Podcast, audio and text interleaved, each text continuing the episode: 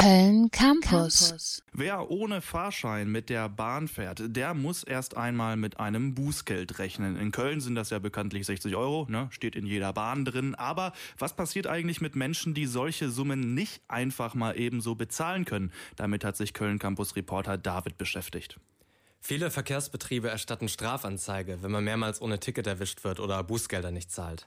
Wenn man dann vor Gericht auch noch das Strafgeld nicht aufbringen kann, droht sogar ein Gefängnisaufenthalt. Das nennt sich dann Ersatzfreiheitsstrafe und passiert gar nicht so selten. Allein wegen Schwarzfahren sitzen im Jahr Schätzungen zufolge 14.000 Menschen so eine Ersatzfreiheitsstrafe ab. Ja, das äh, sind wirklich extrem viele. Ja, wie kommt es denn, dass äh, diese Leute im Gefängnis landen? In 75 Prozent der Fälle betrifft es Menschen, die Sozialleistungen beziehen. Viele sind außerdem langzeitarbeitslos, haben psychische Erkrankungen, Suchtprobleme oder sind obdachlos. Im Beispiel von SchwarzfahrerInnen trifft die Ersatzfreiheitsstrafe also genau diejenigen, die sich vielleicht wirklich einfach keine Bahntickets leisten können. Ja, und Strafgelder vor Gericht äh, dann natürlich erst recht nicht. Wie lange müssen diese Menschen denn ins Gefängnis? Höchstens für ein Jahr, im Schnitt sind es 70 Tage.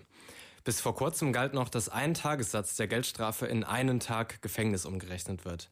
Im Februar wurde die Dauer der Haft aber durch eine Gesetzesreform halbiert. Zwei Tagessätze bedeuten jetzt also nur einen Tag Gefängnis. KritikerInnen geht das aber nicht weit genug. Einige fordern die vollständige Abschaffung der Ersatzfreiheitsstrafe.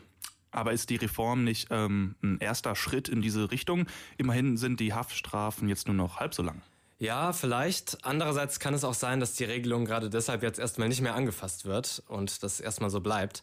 Viele konser konservative PolitikerInnen argumentieren ja auch, dass wir die Ersatzfreiheitsstrafe brauchen, weil Geldstrafen sonst an Abschreckungskraft verlieren würden. Nicole Bögelein, Kriminologin von der Uni Köln, forscht intensiv zu dem Thema und sieht das anders. Wovor muss denn abgeschreckt werden? Die Ersatzfreiheitsstrafe ist eine Strafe, die aufgrund von Armut angetreten wird. Also müssen wir die Menschen davor abschrecken, arm zu sein. Und dass das Strafe nicht leistet und auch nicht die Aufgabe von Strafe ist, dürfte klar sein. Also abschreckend ist das Ganze nicht. Dass eine Ersatzfreiheitsstrafe abschreckend wirken soll, daran hat Nicole Bürgelein also große Zweifel. Und auch, dass Schwarzfahren als Straftat gilt, für die man im, Gef im Gefängnis landen kann, empfinden viele KritikerInnen als total unangemessen. Äh, gibt es denn Versuche, Schwarzfahren zu entkriminalisieren? Ja, eigentlich steht eine Überarbeitung des Strafrechts in diese Richtung sogar im Koalitionsvertrag. Der politische Druck kommt aber vor allem von einigen zivilgesellschaftlichen Organisationen, die sich dafür einsetzen. Hier in Köln gibt es zum Beispiel seit zwei Jahren die Initiative Freikaufen vom Sozialverein Fringstreff aus der Südstadt. Die benutzen Spenden, um das Strafgeld für SchwarzfahrerInnen zu bezahlen, die ansonsten in Haft kommen würden. Dadurch hat der Fringstreff bisher 25 Betroffene vor dem Gefängnis bewahrt. Wie oft stellt die KVB denn Strafanzeigen? Bis vor kurzem waren es in Köln noch etwa 1800 Strafanzeigen wegen Schwarzfahren im Jahr. Im Dezember hat der Kölner Stadtrat die KVB aber angewiesen, auf Anzeigen zu verzichten. Und dann kommt die, Straf die Ersatzfreiheitsstrafe gar nicht erst zum Zug. Die KVB hält sich im Moment an diese Richtungsvorgabe und hat seit Dezember tatsächlich keine neuen Strafanzeigen gestellt.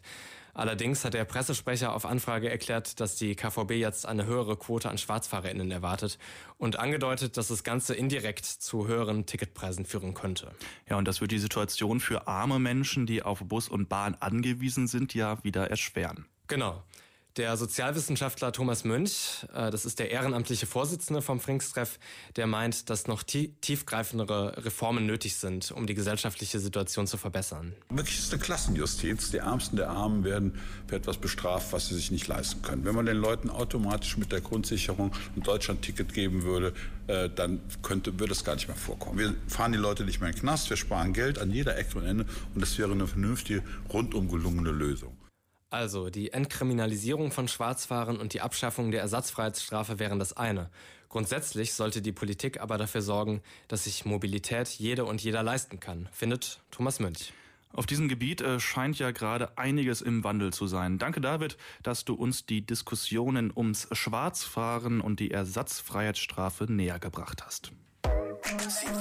www.kölncampus.com www